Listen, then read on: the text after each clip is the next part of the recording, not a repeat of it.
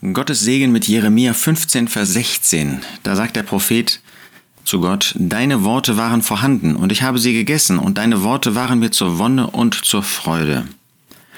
Ja, der Prophet war in einer schwierigen Lebenssituation.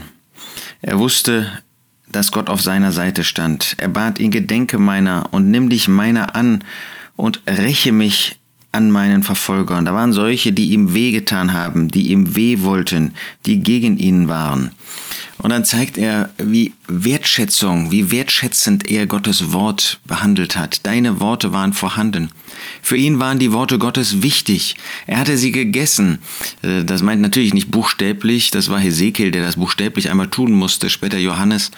Aber das ist natürlich nicht gemeint, sondern es ist gemeint, dass er das Wort Gottes gelesen hat, auf sein Leben angewendet hat, dass er es unter Gebet gelesen hat.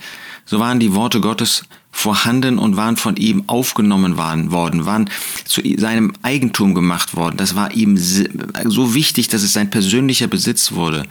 Und nicht nur das, seine, die Worte Gottes waren ihm zur Wonne und Freude. Das, was Gott gesagt hat, wir dürfen heute sagen, was er geschrieben hat, das hat ihm Freude gemacht. Das hat sein Herz erfüllt und erfreut und ermutigt und ermuntert. Und so war er nicht jemand, der eben mit den Feinden ähm, zusammengesessen hat, der sich nicht eins gemacht hat mit solchen, die gottlos waren, sondern der für den Herrn gelebt hat.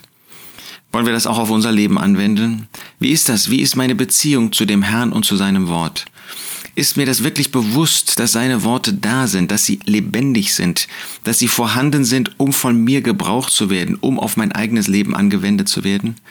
Essen wir sie? Machen wir sie uns zu eigen? Ist das wie eine, eine Mahlzeit morgens, mittags und abends? Immer wieder, wenn wir Gottes Wort lesen und es ist eine wunderbare Gelegenheit, in Verbindung mit den Mahlzeiten, mit den normalen Mahlzeiten, auch die geistliche Mahlzeit einzunehmen.